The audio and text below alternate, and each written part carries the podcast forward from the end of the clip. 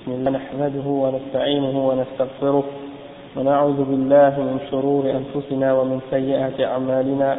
من يهده الله فلا مضل له ومن يضلل فلا هادي له. وأشهد أن لا إله إلا الله وحده لا شريك له. وأشهد أن محمدا عبده ورسوله. يا أيها الذين آمنوا اتقوا الله حق تقاته ولا تموتن إلا وأنتم مسلمون. يا أيها الناس اتقوا ربكم الذي خلقكم من نفس واحدة وخلق منها زوجها وبث منهما رجالا كثيرا ونساء واتقوا الله الذي تساءلون به والأرحام إن الله كان عليكم رقيبا يا أيها الذين آمنوا اتقوا الله وقولوا قولا سديدا يصلح لكم أعمالكم ويغفر لكم ذنوبكم ومن يطع الله ورسوله فقد فاز فوزا عظيما. وإن خير الكلام كلام الله وخير الهدي هدي محمد صلى الله عليه وسلم وإن شر الأمور محدثاتها وكل محدثة بدعة وكل بدعة ضلالة وكل ضلالة في النار. أما بعد. Donc la dernière fois, on avait, on avait terminé en expliquant euh, un des points qui fait partie de respecter les noms d'Allah. Si on avait de la, j'avais de la difficulté à expliquer qu'est-ce que ça signifiait la dernière partie là. Et puis, euh, j'ai demandé à, à, une explication à les faire. Ils m'ont, ils m'ont aidé à, à, être capable de l'expliquer plus facilement. C'est quand le chef dit ومن إجلال الله وتعظيمه أنه لا يستشفع به على خلقه لما في ذلك من تنقصه سبحانه لأن المستشفع به يكون أقل درجة من المشفوع عنده يعني c'est le fait que quand on n'a pas le droit de demander par exemple à Allah d'intercéder pour nous auprès d'une personne parce que en général quand on fait une, on demande l'intercession on demande l'intercession à quelqu'un pour nous amener vers celui qui est plus haut et donc c'est pas logique d'aller vers quelqu'un qui est plus haut directement pour lui demander d'intercéder pour quelqu'un qui est plus bas parce que si on fait ça, en réalité, c'est comme si on met la personne qui est en bas au-dessus de l'autre, qui est plus haute. Hein? C'est comme si, par exemple, tu veux intercéder auprès, euh, tu vas aller voir le roi et tu lui demandes d'intercéder en ta, en, en ta faveur auprès de son ministre. Et donc ça, c'est comme si, en réalité, euh, tu, le roi au niveau du, ministre, parce qu'en fait, c'est comme si il a besoin de, de passer par le ministre pour, euh, pour, pour faire quelque chose, il a, besoin de passer, il a besoin de passer par son ministre pour faire quelque chose pour toi donc c'est pas, c'est pas euh, un respect pour euh, le roi, donc c'est un exemple. Euh, et c'est ça que le chef essayait de dire. Et après, il a mentionné les paroles de l'imam Shafi'i hein, qui disait Inna man yishfa'u inda man huwa a'la minhu, euh, ta'ala, ta'ala Allahu an C'est-à-dire, il n'y a personne qui est plus haut que Allah subhanahu wa ta'ala. Donc, yani, c'est pas logique d'aller demander à Allah subhanahu wa ta'ala d'intercéder en notre faveur auprès de quelqu'un on demande à, à, à quelqu'un d'intercéder auprès de nous auprès d'Allah subhanahu wa ta'ala s'il peut intercéder hein, parce qu'on sait que dans le Coran il y a, il y a des ayats qui expliquent que وكم من ملك في السماوات لا تغني شفاعتهم شيئا إلا من بعد أن يأذن الله لمن يشاء ويرضى donc euh, Allah subhanahu il dit et combien d'anges dans le ciel, leur, leur intercession n'a aucune utilité, excepté pour une personne, euh, Allah, euh, sauf pour celui à qui Allah a donné la permission qu'on intercède pour lui, celui il a été satisfait de cette personne. Là, Allah il va donner la permission et lorsqu'il est satisfait d'une personne, il donne la permission, alors il d'intercéder en sa faveur, mais pas il ne peut pas intercéder pour quelqu'un sans avoir la permission d'Allah. Et dans le ayat al-Kursi qu'on connaît tous, euh, euh, Allah subhanahu wa ta'ala, la yashfa'u indahu illa illa bi'izni. Donc c'est seulement par sa permission qu'on peut intercéder auprès de lui. Donc euh, tout, tout, ce qui a rapport avec l'intercession, ou euh, pas l'intercession, une intercession, c'est par la permission d'Allah subhanahu wa ta'ala. Et il y a une chose aussi qui est importante de mentionner, que j'avais oublié la dernière fois, c'est que c'est pas nécessaire, c'est pas uniquement ceux qui demandent l'intercession qui vont recevoir l'intercession. Il y a des gens qui vont même pas la demander et ils vont la recevoir pour certaines raisons qu'ils ont accomplies ou ils ont respecté certaines conditions qui fait qu'ils sont euh, euh, qu'ils sont euh, aptes ou qu'ils sont acceptés pour être intercédés en leur faveur, pour qu'on intercède en leur faveur, même si ils n'ont rien demandé de l'intercession. D'accord C'est ce que je voulais dire aussi. Euh, donc, euh, le chef il dit ensuite ومنهج أهل السنة والجماعة في أسماء الله وصفاته منهج السلف الصالح أهل السنة والجماعة الذين هم الفرقة الناجية في أسماء الله وصفاته إثباتها كما جاءت في الكتاب والسنة مع اعتقاد ما دلت عليه وأنها على ظاهرها ولا يلزم من إثباتها تشبيه, تشبيه الله بخلقه تعالى الله عن ذلك لأن صفات, لأن صفات الخالق تخصه وتليق به وصفات المخلوقين تليق بهم وتخصهم.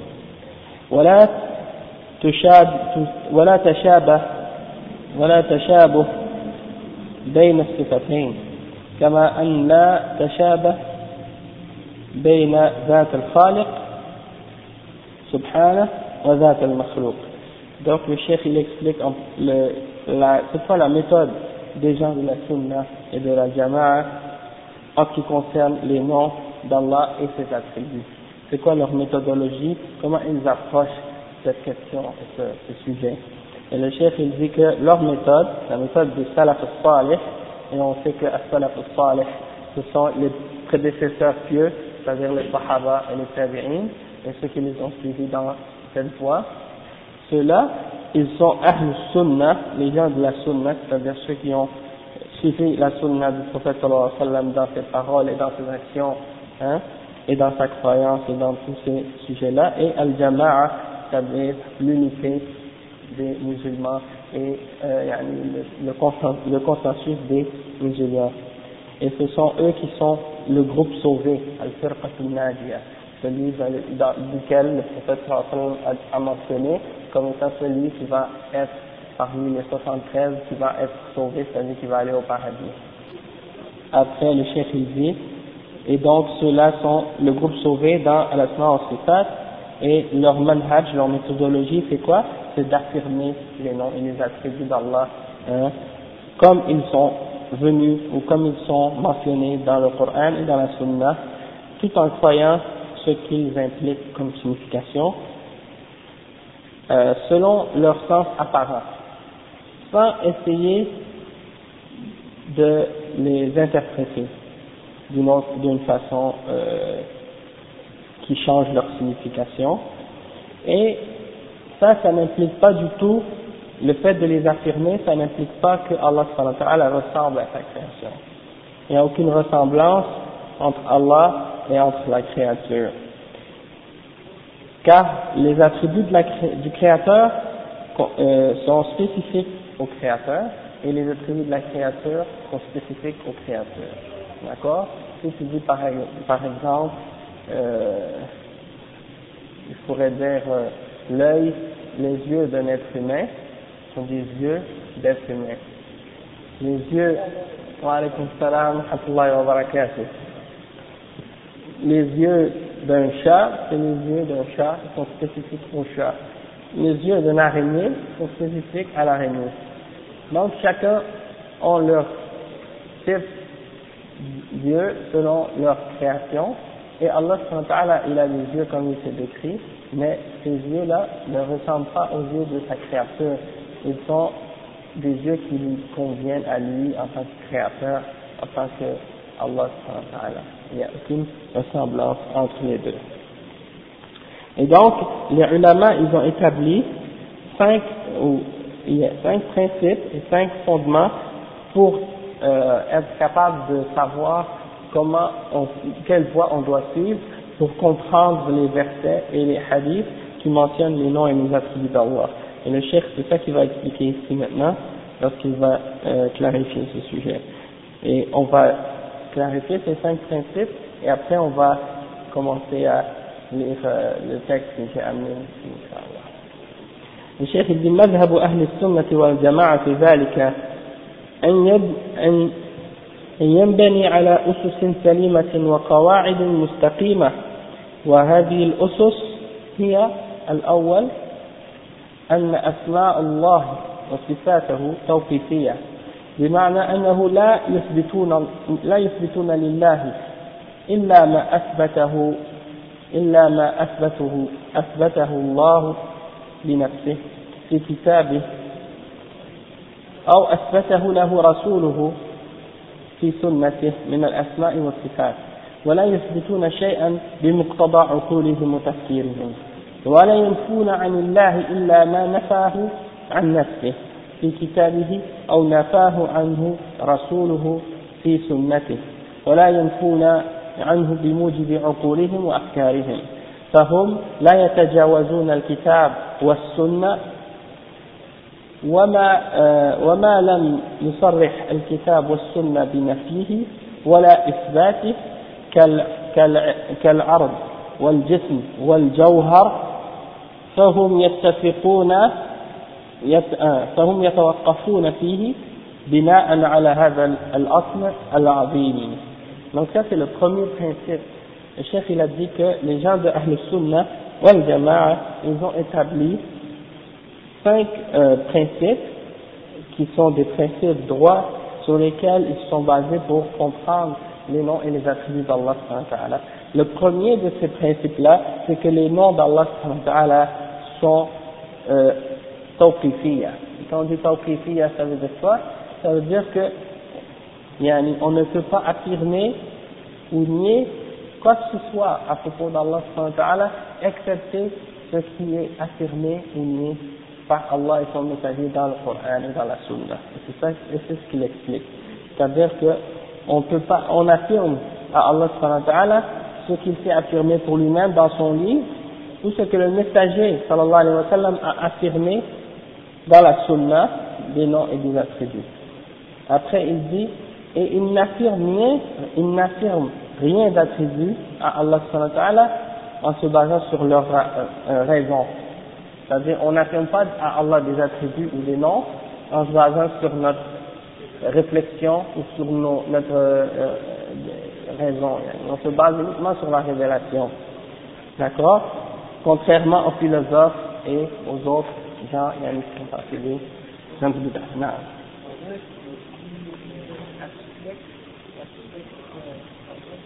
Non. Non, il y en a qui veulent appeler, y en a, on n'a pas le droit d'appeler Allah l'architecte. On n'a pas le droit d'appeler Allah l'ingénieur. On n'a pas le droit d'appeler Allah euh, professeur ou des noms ça, ça fait pas partie des noms d'Allah. On peut uniquement donner à Allah le nom qu'il s'est donné lui-même. D'accord? Et ces noms sont les meilleurs noms.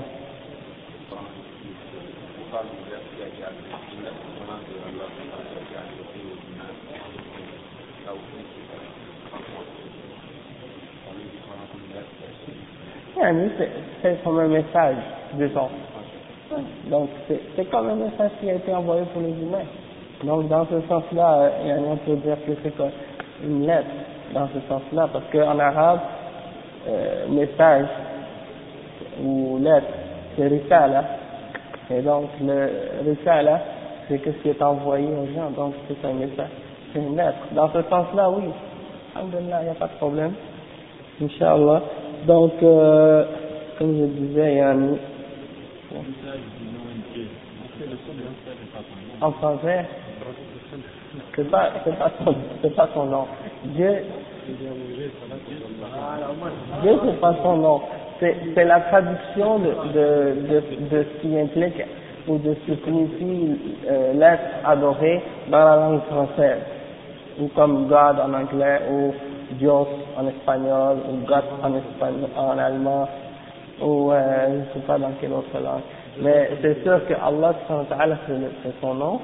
Et puis, euh, peu importe la langue qu'on parle, on devrait, si on est musulman, on doit dire Allah Mais si on parle avec des non-musulmans, on peut leur expliquer l'islam, et puis on peut utiliser le mot Dieu pour leur faire comprendre, il n'y a pas de problème, Inch'Allah, dans ce sens-là, puisque on sait que le Dieu, c'est Allah.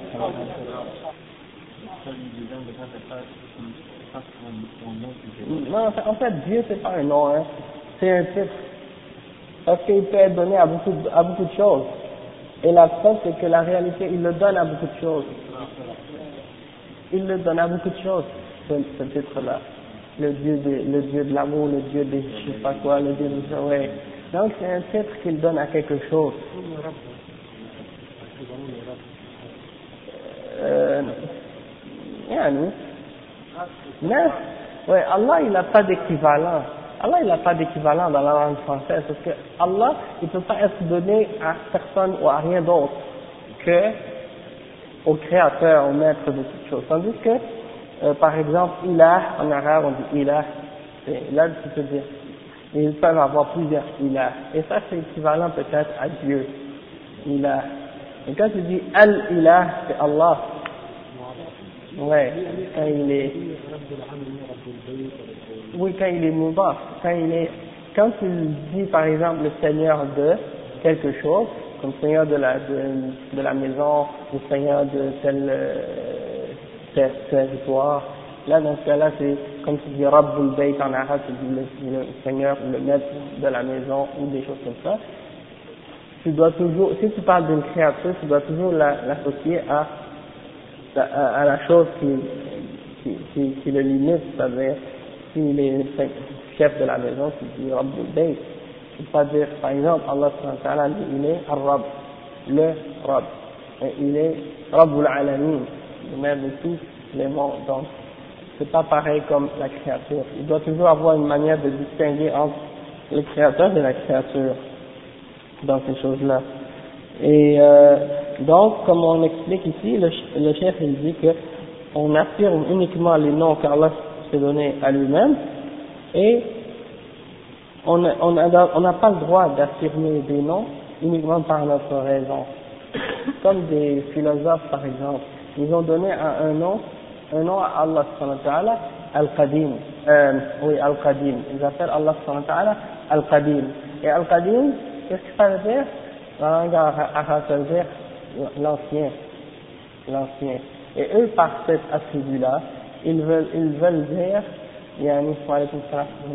ils veulent dire euh, euh, celui qui n'a pas de commencement et qui n'a pas de fin. En fait, c'est préférable, au lieu d'utiliser ça, de l'appeler Allah Al-Qadim, d'appeler Allah par le nom qu'il s'est donné lui-même, c'est-à-dire Al-Awwal ou Al-Akhir. C'est lui le premier et le dernier. Au lieu d'utiliser Al-Qadim. Parce qu'Al-Qadim, ça ne fait pas partie des noms d'Allah ou bien les chrétiens, comme on avait mentionné la dernière fois, qu'ils appellent Allah Ab, le Père, hein, alors que Allah ne s'est pas donné ce nom-là. Après, il dit, et il n'est ni à propos d'Allah que ce qu'Allah s'est nié lui-même, ainsi que son messager. Si tu vas aller voir dans les livres des gens de Bid'ah, il nie à propos d'Allah toutes sortes de choses qui n'ont jamais été mentionnées, ni par Allah, ni par son messager, et ça on va expliquer un peu comme exemple de, ce qu'on veut dire par là.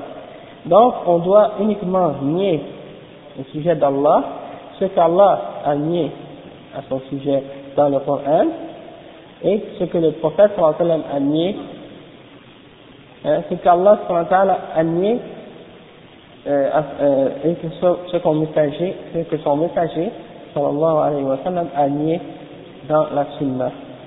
Et on ne doit pas dépasser dans ce sujet-là, le Coran ou Sunna. On se base, on se limite à ça, et on n'essaie pas de nier des choses à propos d'Allah en se basant uniquement sur notre raison. Comme pour exemple, on voit que Allah il a, il a nié qu'il avait un fils. Hein? Il, a, il a dit, je n'ai pas de fils. Allah il a nié à propos de lui-même qu'il avait une, une compagne, une épouse. Il a nié ça dans le Coran. Il a nié dans la révélation qu'il dormait ou qu'il mangeait. Hein? Allah wa ah, il a nié ça, il a dit que il ne dort pas, il ne mange pas et aussi yani, il, n'a pas de fatigue et donc ces choses-là sont niées à propos de lui. Non, la ta'khudhuhu sinatun wala nawm et euh,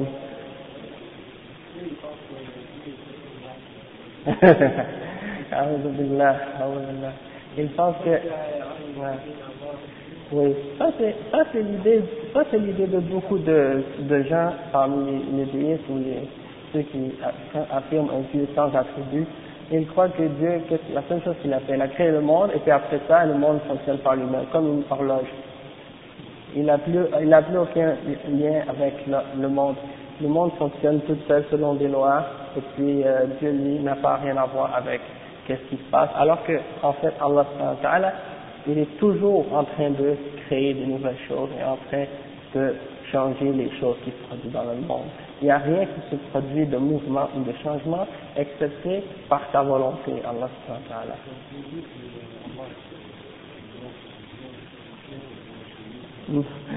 Ça, ça fait pas partie de ses noms.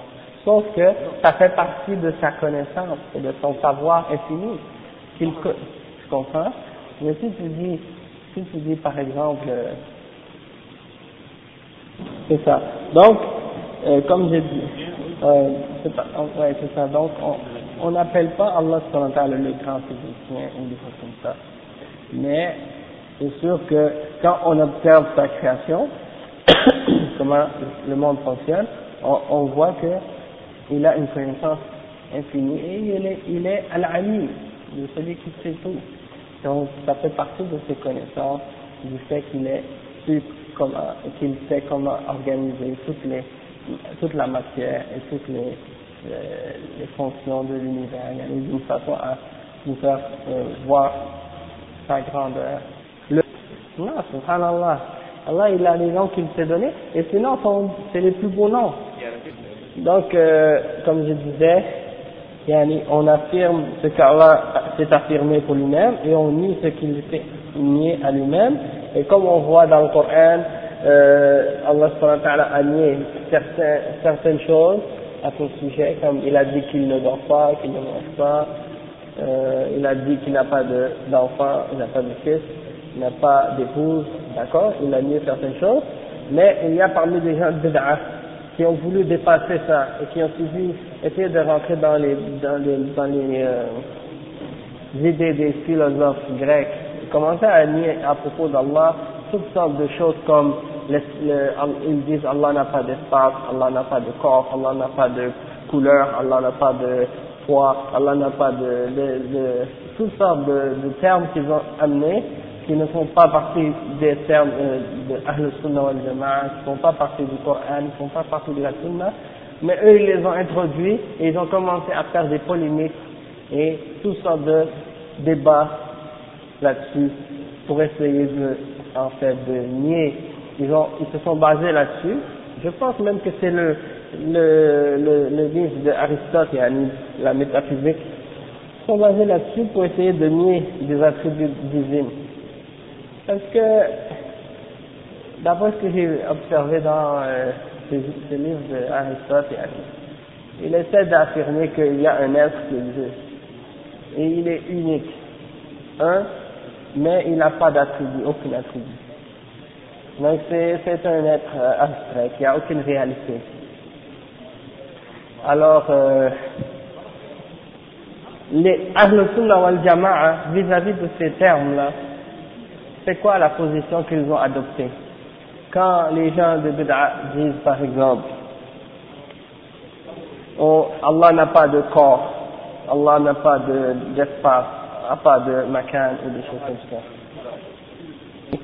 Donc comme j'ai dit, à propos de ces termes, le cheikh il dit, وما لم وما لم يصرح أو يصرح الكتاب والسنة بنفيه ولا إثباته كالعرض والجسم والجوهر فهو فهم يتوقفون فيه donc Ahl Sunnah wal Jama'a lorsqu'ils ont été confrontés par ces termes-là qui ne sont ni affirmés dans le Coran et dans la Sunna et qui ne sont pas niés non plus alors quelle, quelle approche ils ont eu vis-à-vis ces termes-là vis-à-vis ces, euh, ces, ces innovations-là Ils ont pris l'approche de, dire nous devons nous arrêter, c'est-à-dire on doit pas prendre aucune position vis-à-vis les termes qui ne sont pas employés par Allah et par son messager sallallahu alayhi wa sallam.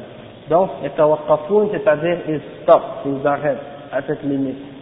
Et ils disent à ce sujet, par exemple, par exemple, les gens de Bid'a, ils vont dire euh, qu'on ne dit pas que Allah est dans un endroit, on ne dit pas que Allah a une limite, on ne dit pas que Allah a un corps ou des choses comme ça, et nous on dit, on n'affirme pas et on ne nie pas.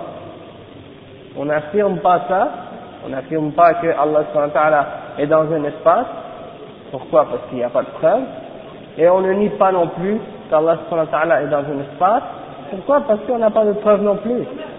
Qu'est-ce qu'on fait On s'arrête à cette, euh, limite et on demande de clarifier la signification de ces termes. Parce que ce sont des termes ambigus qui peuvent avoir une signification vraie et qui peuvent avoir aussi en même temps une, signification fausse. Donc si tu nies, tu risques de nier quelque chose qui est vrai, et si tu affirmes, tu risques d'affirmer quelque chose qui est faux. Donc tu dois t'arrêter à ces termes et demander à la personne qui utilise ces termes de t'expliquer, de clarifier ce qu'il veut dire par ce terme-là. D'accord? Donc si tu demandes à quelqu'un qui dit euh, Allah n'a pas d'endroit. Donc là, on n'a pas d'espace, comme par exemple Al-Asha'ira, ils disent ça. Et on trouve ça aussi chez les Ahbash, que les Ahbash, la secte des Ahbash, eux, ils suivent Al-Asha'ira dans Al-Aqidah. Donc, si ils vous rencontrent et vous leur dites que Allah est au-delà de son trône, ils vont dire, non, ne faut pas dire ça parce que Allah n'est pas dans, dans un espace. Alors, il lui dit, oui, mais est-ce que Allah dans le Coran a utilisé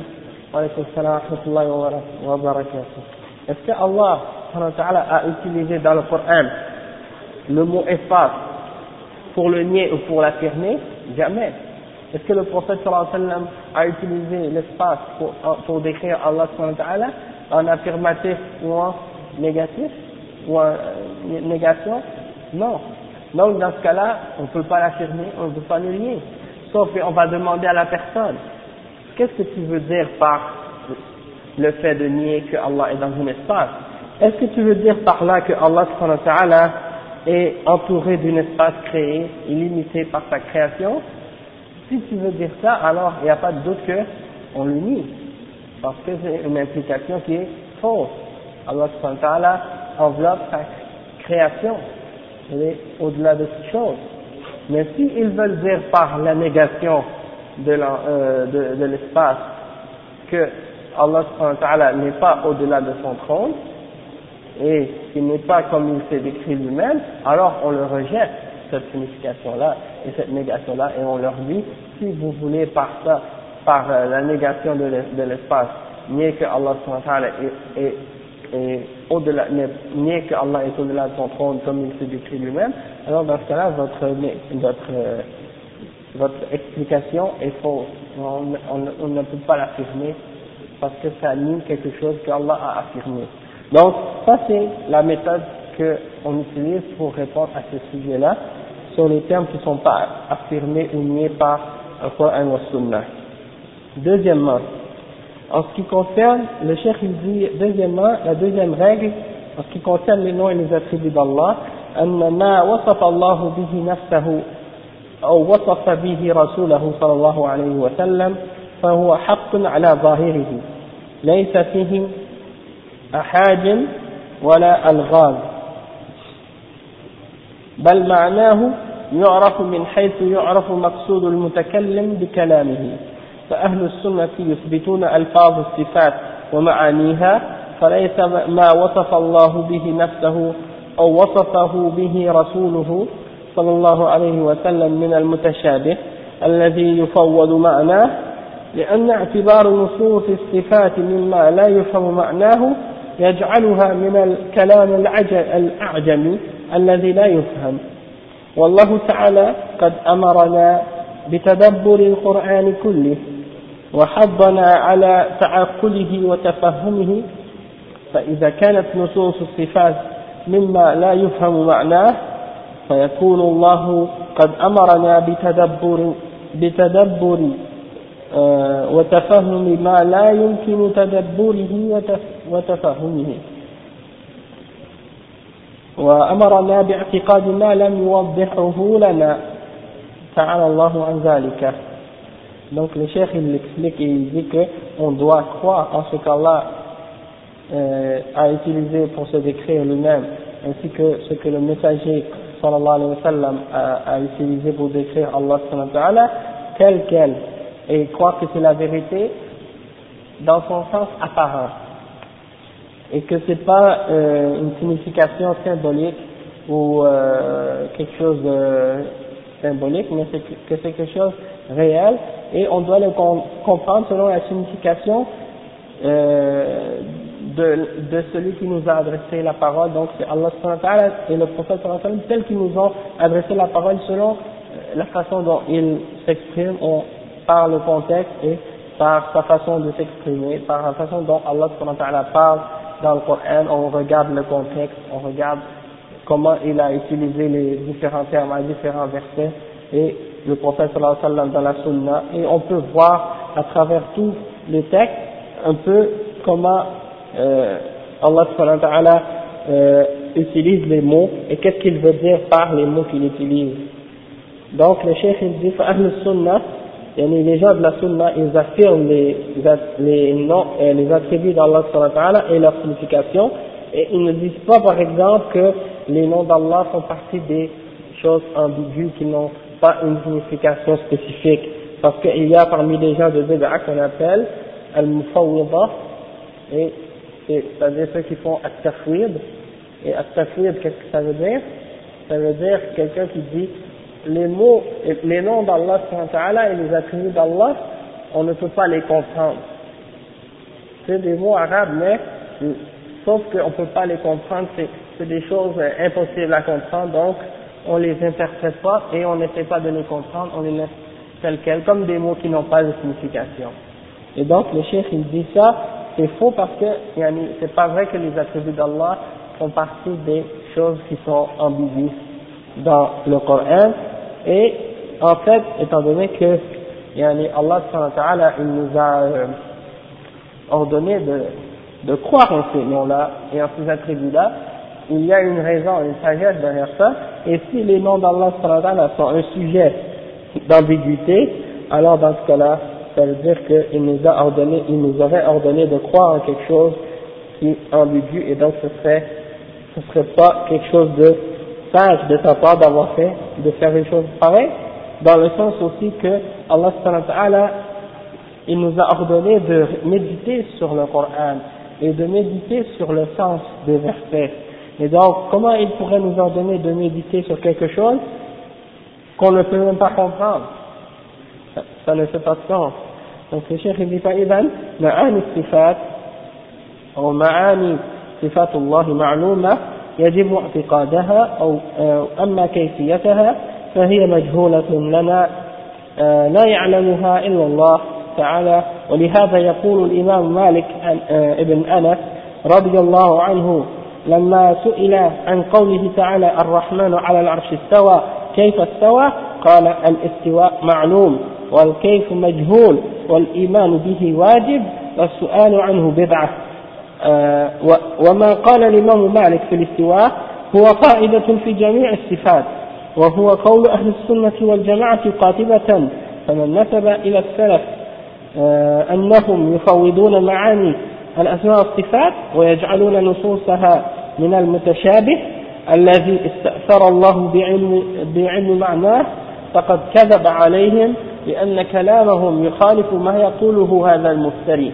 Donc le chef il explique ici que euh, donc il dit les significations ou le sens des attributs d'Allah connu, sont connus et il est obligatoire de croire en ces significations là en ce qui concerne leur, leur comment, le comment de ces attributs là comment ils sont alors là dans ce cas là il n'est pas possible de comprendre comment Allah est fait ou comment ses attributs sont faits.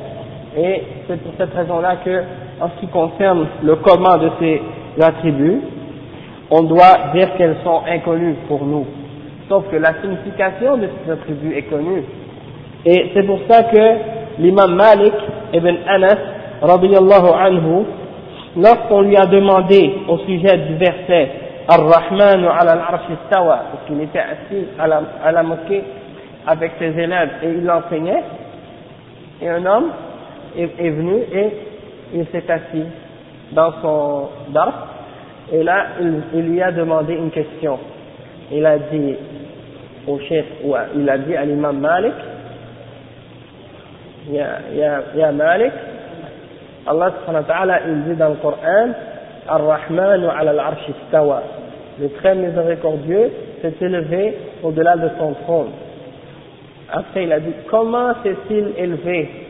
Kayfa stawa Comment s'est-il élevé au-delà de son trône Alors, l'imam Malik, lorsqu'il a entendu cette question, il est devenu rouge de colère. Il s'est mis en colère. Et il a répondu avec la phrase très célèbre qui est rapportée par euh, tous les ulama de l'islam. Et cette phrase c'est Al-istiwa ma'loum wal-kayf majhoul wal-su'al wal-iman bihi wajib wal-su'al anhu bid'ah.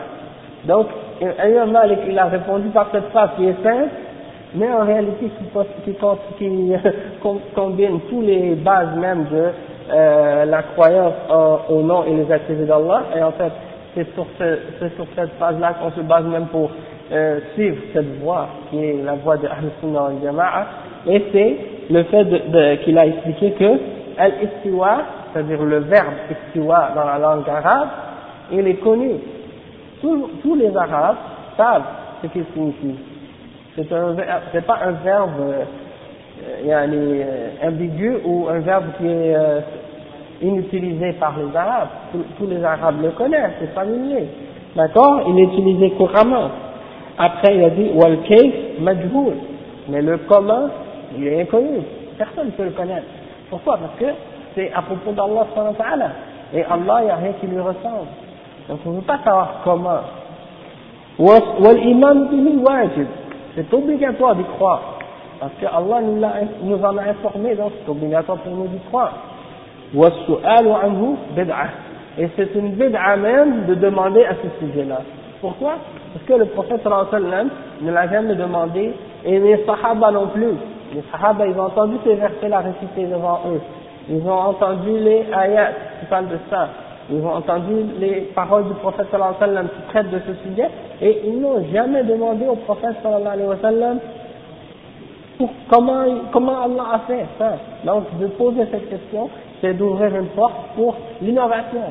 Parce que cette question va amener toutes sortes d'imagination, toutes sortes de questionnements qui vont faire tomber quelqu'un dans l'innovation. C'est pour ça que l'imam Malik a dit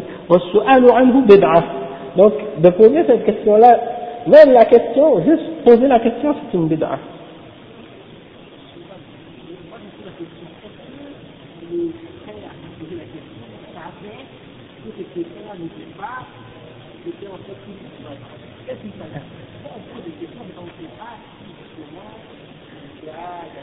D'accord. Mais après, justement, l'imam Malik, il a dit, l'imam a dit,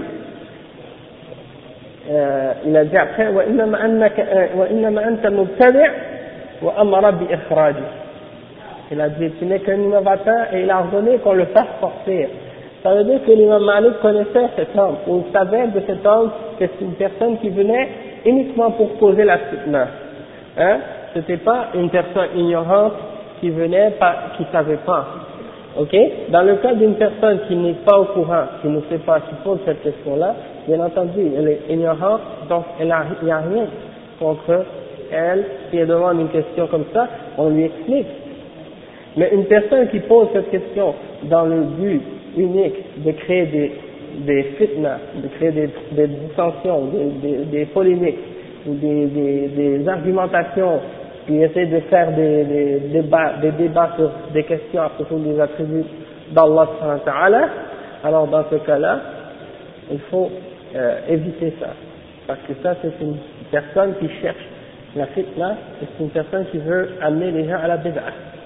Hein? Des fois, les gens de bid'a, ils utilisent des questions de ce genre-là pour ouvrir une porte et rentrer dans des débats, et après ils attirent les ignorants ou les gens qui n'ont pas beaucoup de connaissances, et ils les amènent vers toutes sortes de, de, de choses qui vont mettre des doutes dans leur cœur, et par la suite, ils ne vont pas être capables de, de les réfuter, alors ils vont tomber dans l'égarement.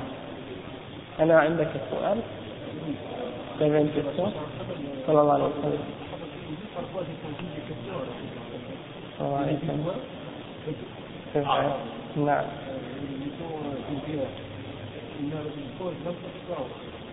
non. Non. Ouais, c'est vrai.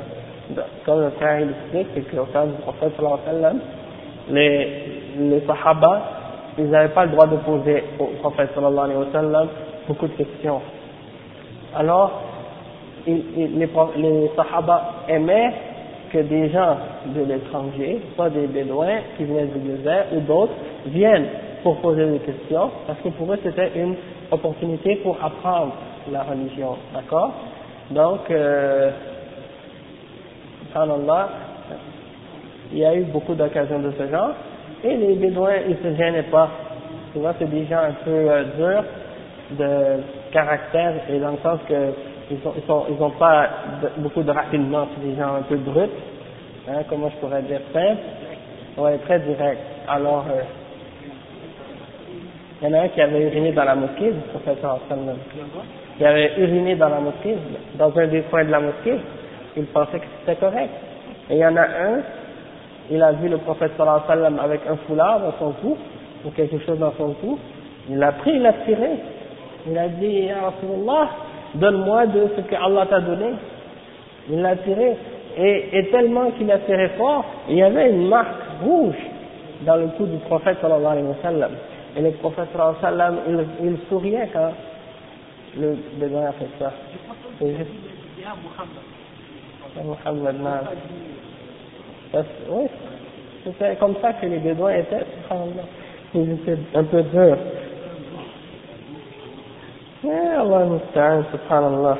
Mais le prophète savait comment agir avec ces gens-là, avec sagesse, et puis avec un bon caractère, comme le bédouin qui avait fini dans la mosquée, il a agi avec lui avec sagesse et il lui a expliqué, alors que les sahaba étaient prêts à lui sauter dessus. Lui, le prophète sallallahu a dit non, laissez-le. Il a, jusqu'à qu'il a terminé, et après il est allé lui expliquer que c'est pas un endroit pour uriner de cette façon, et puis il lui a expliqué. Ils ont versé un seau d'eau à l'endroit où il avait fait ça, et puis c'est passé. Donc, euh, non, musulman.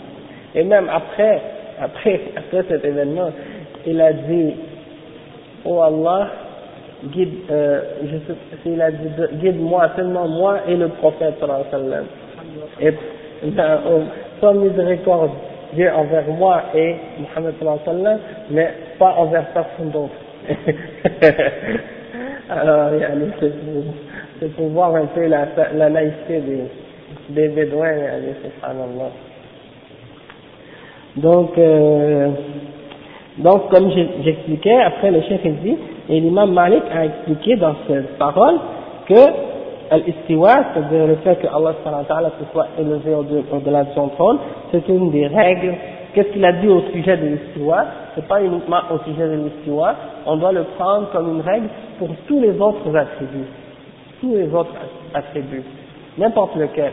Le fait que tu dis par exemple euh, la main d'Allah c'est la main elle est connue, et comment elle est, c'est inconnu, et on doit y croire, et euh, celui qui en demande comment elle est la main d'Allah, il a fait une bid'ah. La même chose pour An-Nuzul, on sait que vers le tiers de la nuit, le dernier tiers de la nuit, Allah a dit qu'il descendait au dernier des cieux et il demande aux hommes est-ce qu'il y a parmi vous un qui veut demander pardon pour que je lui pardonne? Est-ce qu'il y a un parmi d'entre vous qui veut me demander quelque chose? Alors je vais lui, je exaucer sa, sa demande. Et chaque euh, dernier tiers de la nuit, il fait. Allah subhanahu wa ta'ala fait ça. et donc c'est un moment où c'est recommandé de, de faire plus d'invocations pour avoir notre invocation exaucée vers le dernier tiers de la nuit. Et donc on doit croire que Allah il descend, donc on dit al-nuzul, ma'loum, on, on le sait, qu'est-ce que ça veut dire dans la langue arabe, c'est clair. Ou al-kayf majhoul, comment Inconnu, on ne sait pas. On est obligé de croire et on n'a pas le droit de demander comment parce que c'est une bid'a, c'est une innovation. La même chose pour n'importe quel attribut. Hein?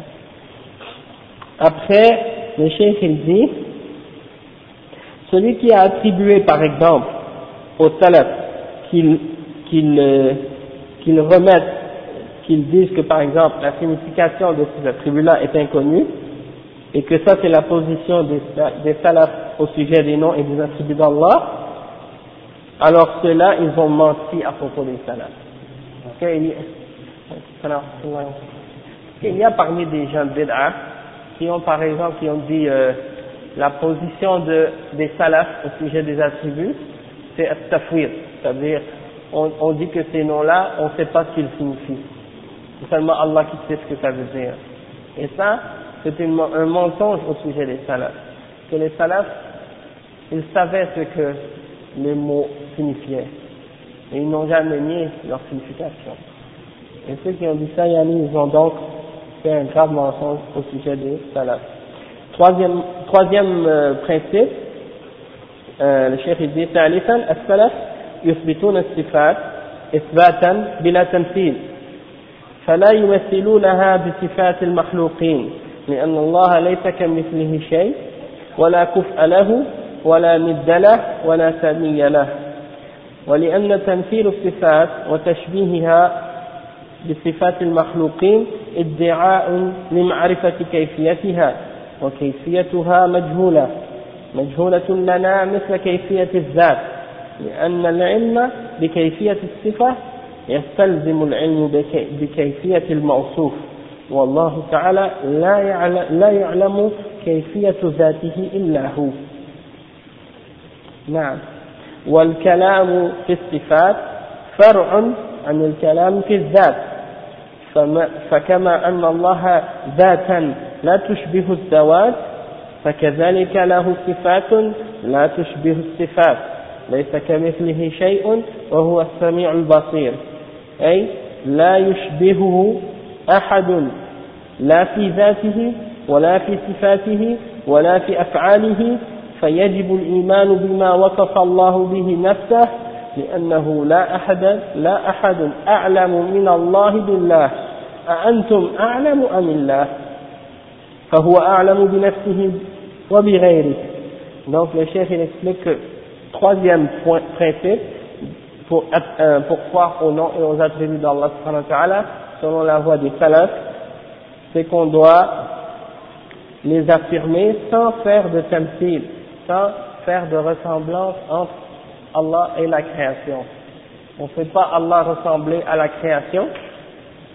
On ne dit pas que le, le créateur ressemble à la créature et on ne dit pas que la créature ressemble au créateur.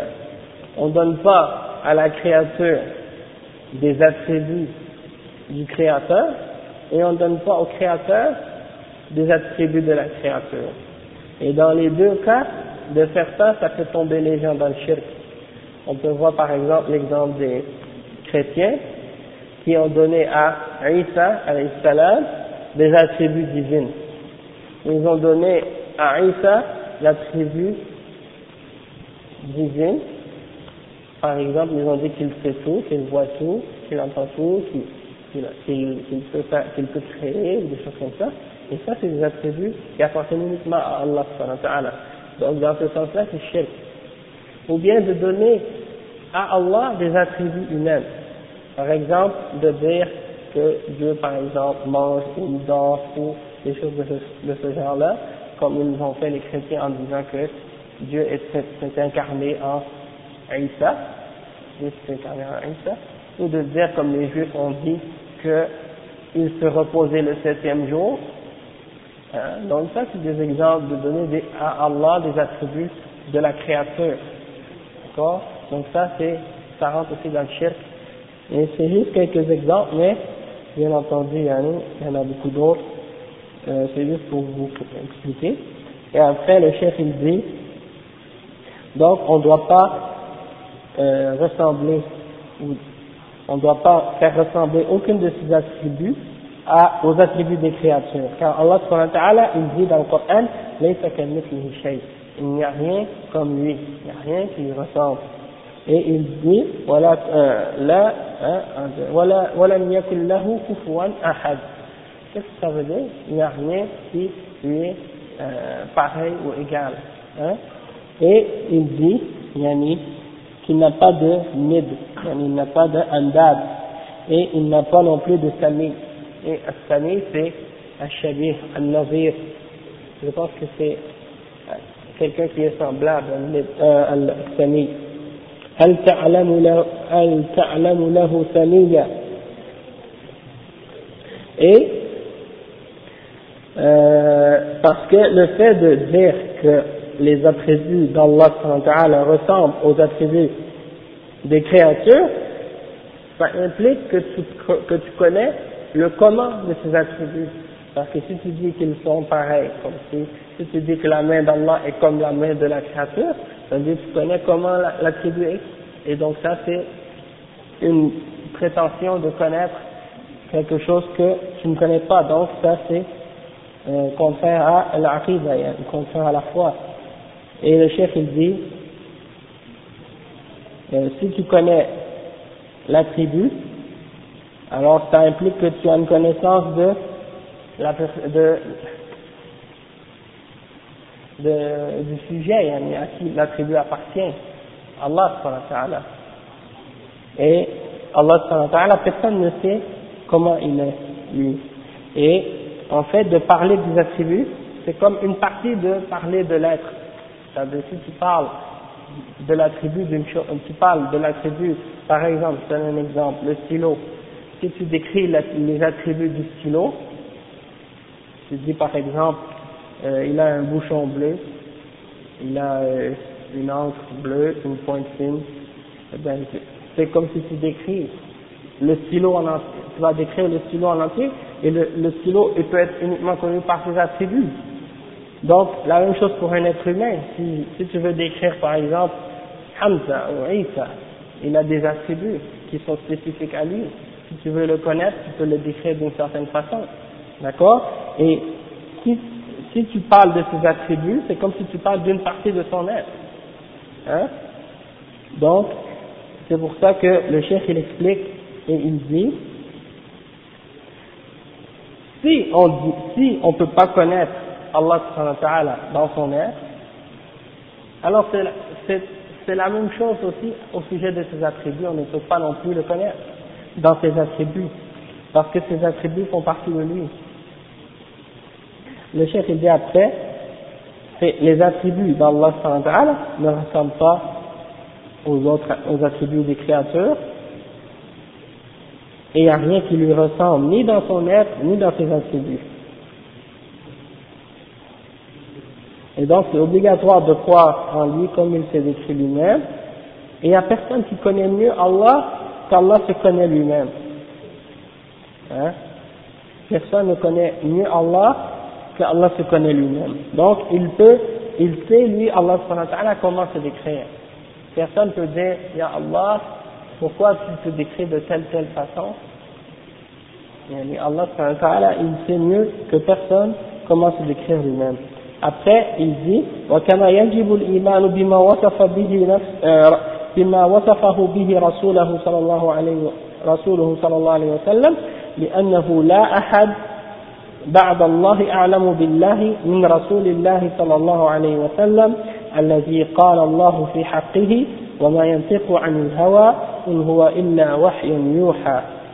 فيلزم كل مكلف أن يؤمن بما وصف الله به نفسه أو وصف به رسول رسوله صلى الله عليه وسلم وينزه ربه جل وعلا من أن تشبه صفته sifat al-khalq. Donc le chef il dit, et la même chose aussi que c'est obligatoire de croire en ce que, en, ce que le messager d'Allah sallallahu alayhi wa sallam a utilisé comme description pour Allah Parce que après Allah personne ne connaît mieux Allah que le messager d'Allah sallallahu alayhi wa sallam. Pourquoi Parce que Allah il dit dans le Coran au sujet du prophète sallallahu alayhi wa sallam وما ينطق عن الهوى إن هو إلا وحي يوحى le prophète sallallahu alayhi wa sallam, quand il parle, il ne parle pas selon ses passions, ses désirs, il parle uniquement selon une révélation qui lui est révélée. Donc quand il parle à propos d'Allah, il ne parle pas selon ses idées, il ne parle pas selon ses passions, il parle uniquement selon des choses que Allah lui-même lui a révélées, lui a fait connaître. Il ne sait pas par lui-même, il le sait parce que, parce que Allah lui a dit. Donc c'est pour cette raison-là qu'on peut croire en sa description d'Allah. Et c'est pas comme si les paroles d'un philosophe ou les paroles d'un penseur ou d'une personne qui essaie de réfléchir à propos d'Allah pour essayer de comprendre comment il est, il est fait en se basant sur sa raison seulement. Il ne se base pas sur ça, il se base sur la révélation d'Allah. Donc, euh, il est obligatoire à chaque personne musulmane de croire en ce qu'Allah a utilisé pour se décrire lui-même, ainsi que son messager, et de purifier Allah de le faire ressembler à une, une attribut quelconque des attributs de sa créature. فمن قدم بين يدي الله ورسوله وتجرأ على الله فنفى عنه ما أثبته لنفسه من الصفات العظيمة وما وصفه به رسوله صلى الله عليه وسلم وقال هذا الذي وصفت به نفسك ووصفك به رسولك لا يليق بك وفيه من النقص كذا وكذا فأنا أؤوله وألغيه وآتي ببدله من تلقاء نفسي كما قال بعضهم وكل نص أوهم تشبيها أوهم التشبيه أوله أو فوض ورم تنزيها. فلا أرجع إلى كتابك ولا إلى سنة نبيك في ذلك لأن ما فيهما يوهم التشبيه وإنما أرجع إلى قواعد المتكلمين وأقاويل الجهمية والمعتزلة والأشاعرة والماتريدية. فهل يكون يا عباد الله هذا مؤمنا بالله وبكتابه وسنة رسوله وهل يكون هذا معظما لربه سبحانك هذا بهتان عظيم Donc le chef ici, il explique quelque chose et il dit, celui qui s'est mis devant Allah et son messager, il a dépassé Allah et son messager, il, est, il a été effronté devant Allah en niant ce qu'Allah s'est affirmé pour lui-même, d'attributs de, grandeur. Et il nie ce que le messager sallallahu alayhi wa sallam lui a attribué et il dit ce que, ce que tu t'es ce que tu as utilisé comme description ou attribut pour te décrire toi-même et, et les attributs que ton messager a utilisé pour te décrire, Ya Allah, eh bien ça, ça ne peut pas, ça, ça ne te convient pas comme attribut. Parce que ça implique certaines, euh, certaines euh, imperfections, de, de, de, ça implique certaines imperfections, et moi, je vais changer la signification de ces attributs que tu as utilisés, et je vais, par moi-même, venir avec de nouvelles définitions de tes attributs pour euh, amener a une signification qui va être digne de, toi et Allah. Donc ça c'est un peu ce que les gens de Ta'wil disent à Allah ta'ala. Et donc, parmi, parmi ces gens-là, parmi les gens de Bid'a, il y en a un qui a écrit dans leur livre, parce que les gens, ces gens-là, Al-Ash'ara, Al-Maturidiyya et les autres, ils ont leur livre de Aqidah selon leur euh, secte, ou selon leur Aqidah à eux, et dans leur livre, il y en a un de leurs chouyours qui a écrit tout texte qui implique ou qui fait penser qu'il y aurait une ressemblance entre Allah et sa création, alors interprète, change le, le sens de cet attribut pour quelque chose d'autre, comme par exemple, si Allah dit euh, sa main, dit que c'est une miséricorde, ou dit que c'est sa force, mais dit pas que c'est une main. Donc il nie l'attribut et il l'interprète par autre chose. Euh, après, il dit, alors change le sens ou bien dis que personne ne peut comprendre qu'est-ce que ça signifie et dis que tu fais ça pour purifier Allah d'une imperfection. D'accord? Donc, euh, après, Cheikh, il continue à, à mentionner les paroles de ces gens-là et il dit, donc, je ne vais pas retourner à ton livre, ni à la sunna de ton messager dans ces sujets-là, parce que dans ces, dans ces paroles-là, dans les paroles, dans ta parole et dans la sunna, il y a des choses qui pourraient nous faire croire qu'il y a une ressemblance. Alors, qu'est-ce que je vais faire? Je vais laisser les textes du Coran et de la sunna de côté, et je vais me baser sur qu'est-ce que les, les euh, philosophes et les gens des bid'a, des, par exemple de Jahmiya et de Mu'tazila et de Asha'ira et de Maturidi et Ahlul Kalam, je vais me baser sur leurs livres à eux, qu'est-ce qu'eux ont écrit sur ces attributs-là, et je vais interpréter tous ces noms et ces attributs selon leur explication à eux, plutôt que de me baser sur la révélation. Alors le chef il dit, est-ce que celui qui parle comme ça au serviteur d'Allah, est-ce que celui qui dit ça, est-ce qu'il est croyant en Allah et en son livre et en la sunna de son messager? Et est-ce que celui qui agit de cette façon-là, il a vraiment glorifier Allah subhanahu wa ta'ala et honorer Allah subhanahu wa ta'ala comme il le mérite, il dit subhanallah, ça c'est une, un blasphème énorme.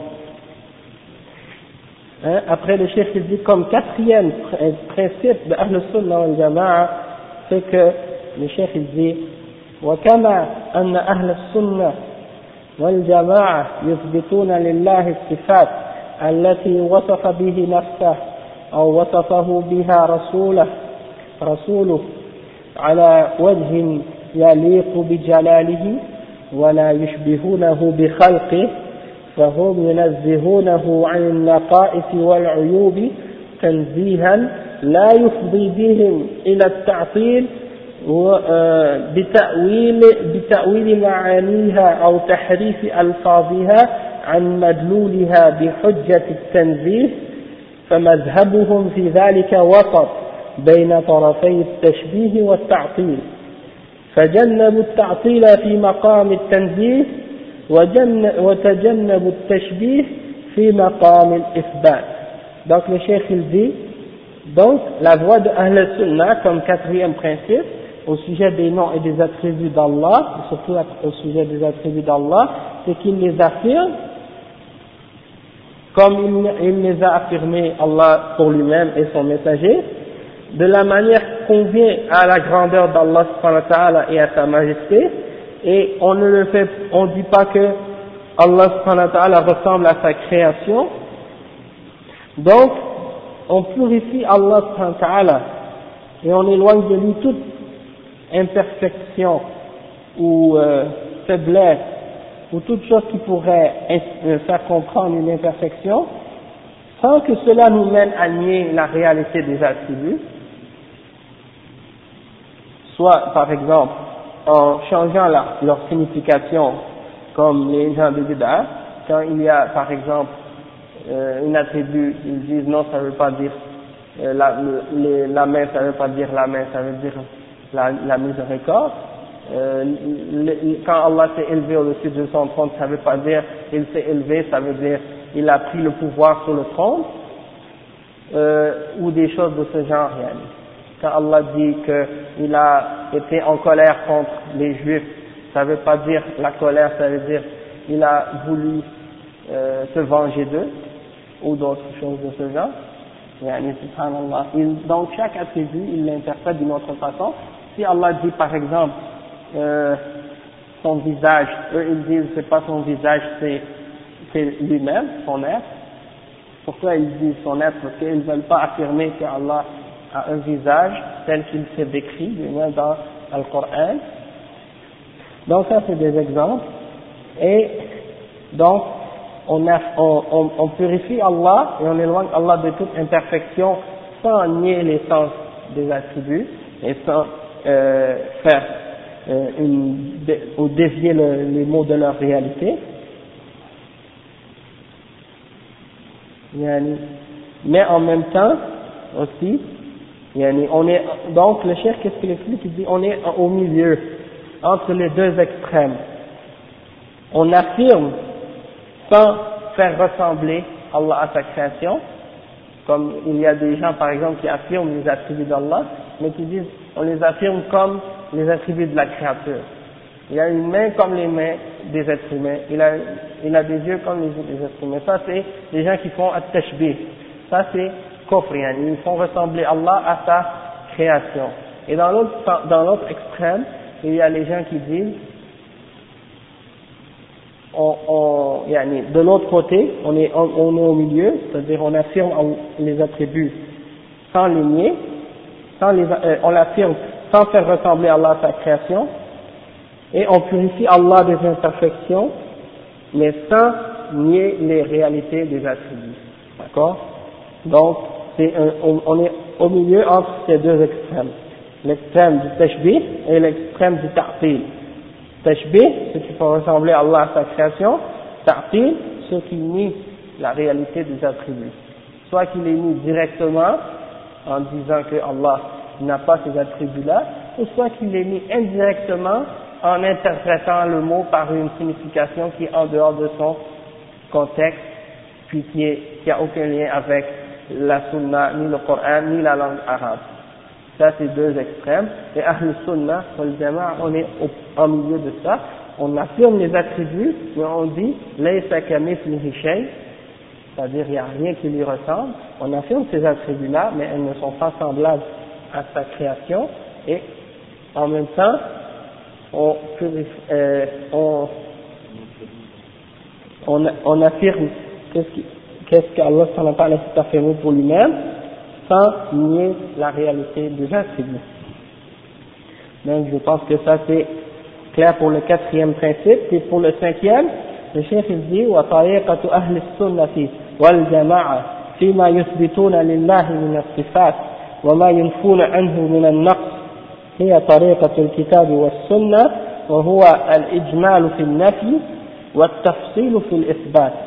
كما في قوله تعالى ليس كمثله شيء وهو السميع البصير فأجمل في النفي وهو قوله ليس كمثله شيء وفصل في الإثبات وهو قوله وهو السميع البصير.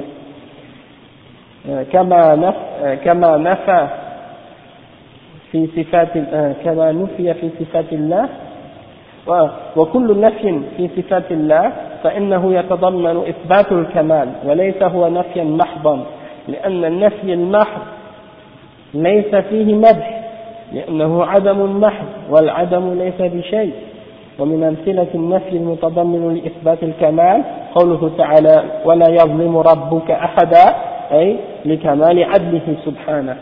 وقوله ولا يؤوده حفظهما أي لكمال قدرته وقوته. وقوله ولا تأخذه سنة ولا نوم أي لكمال حياته وقيوميته. وهكذا كل نفي عن الله فإنه يتضمن إثبات ضد المنفي من الكمال والجلال. وهذا هذا ونسأل الله البصيرة في دينه والعمل بطاعته ومعرفة الحق والعمل به.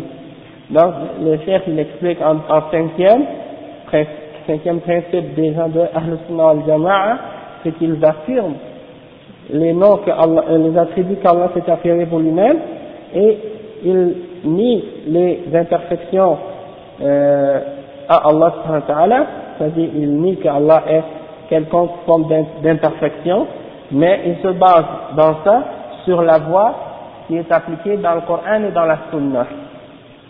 Et c'est-à-dire que lorsque c'est une négation, c'est une négation générale, et lorsque c'est une affirmation, c'est une affirmation spécifique.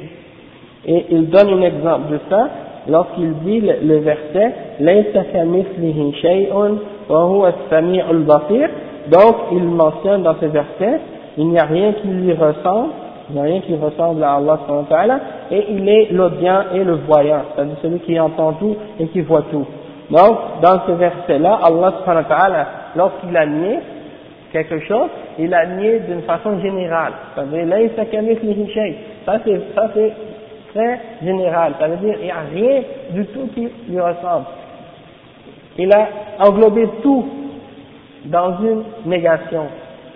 Mais quand il l'a affirmé, il l'a spécifié. Il a spécifié que il, a affirmé lui et il a affirmé, affirmé la vue. La vue.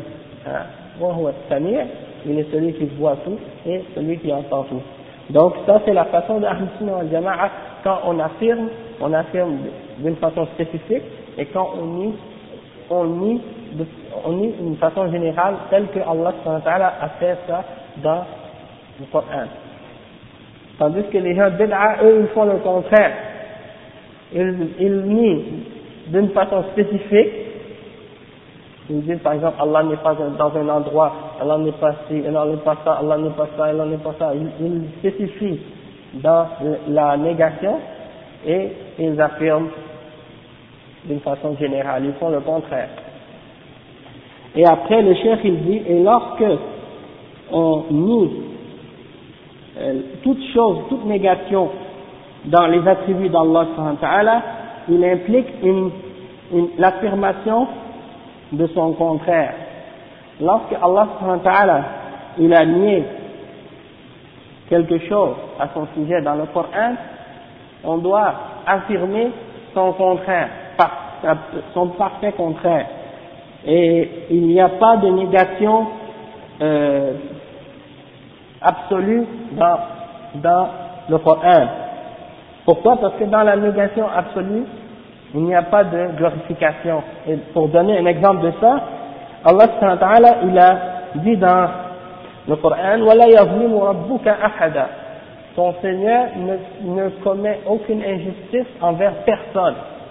Est-ce que le fait de nier que Allah commet l'injustice, est-ce que ça, ça implique automatiquement une glorification? Pas nécessairement. Pourquoi? Parce que on peut dire ça de beaucoup d'autres choses, sans que ça implique une glorification. Par exemple, si je dis le mur n'est injuste envers personne, est-ce que c'est une glorification pour le mur? Pas nécessairement. C'est pour ça qu'il faut dire, comme le chef a expliqué, que lorsqu'on on nie quelque chose à propos d'Allah des imperfections, on doit affirmer son parfait contraire. C'est-à-dire lorsqu'on dit que Allah ne fait aucune injustice envers personne, on doit affirmer que Allah il est parfaitement juste. Et ça, c'est affirmé par le contraire de la négation. Donc n'importe quel attribut, c'est la même chose. Lorsque Allah il dit c'est-à-dire, on va dire que le fait de préserver l'univers ne le fatigue pas ou ne le distrait pas de quoi que ce soit. Pourquoi? Parce qu'il a une, une puissance complète et parfaite et une force parfaite et complète. Donc, c'est pas seulement le fait qu'il n'est pas euh, distrait ou il n'est pas fatigué de contrôler l'univers, mais c'est aussi, c'est pourquoi C'est parce que ça implique d'affirmer le contraire aussi, c'est-à-dire qu'il est parfaitement euh, euh, une puissance parfaite et une force parfaite. Et, etc. Donc, la même chose pour les autres euh, attributs qu'il a nié à propos de lui-même. Donc, ça c'est la fin des cinq euh, principes. On va arrêter ici pour aujourd'hui. Et puis, comme je vous ai laissé le, texte là, on n'a pas On n'a pas beaucoup de temps de lire, à moins que si vous êtes intéressé, quelqu'un d'entre vous pourrait le lire à une partie à haute voix et puis on, on, on pourrait continuer comme ça jusqu'à la prière. Qui est volontaire pour nous lire ça Hassan Vas-y Hassan. Hamza طيب حمزة بسم الله attends attends attends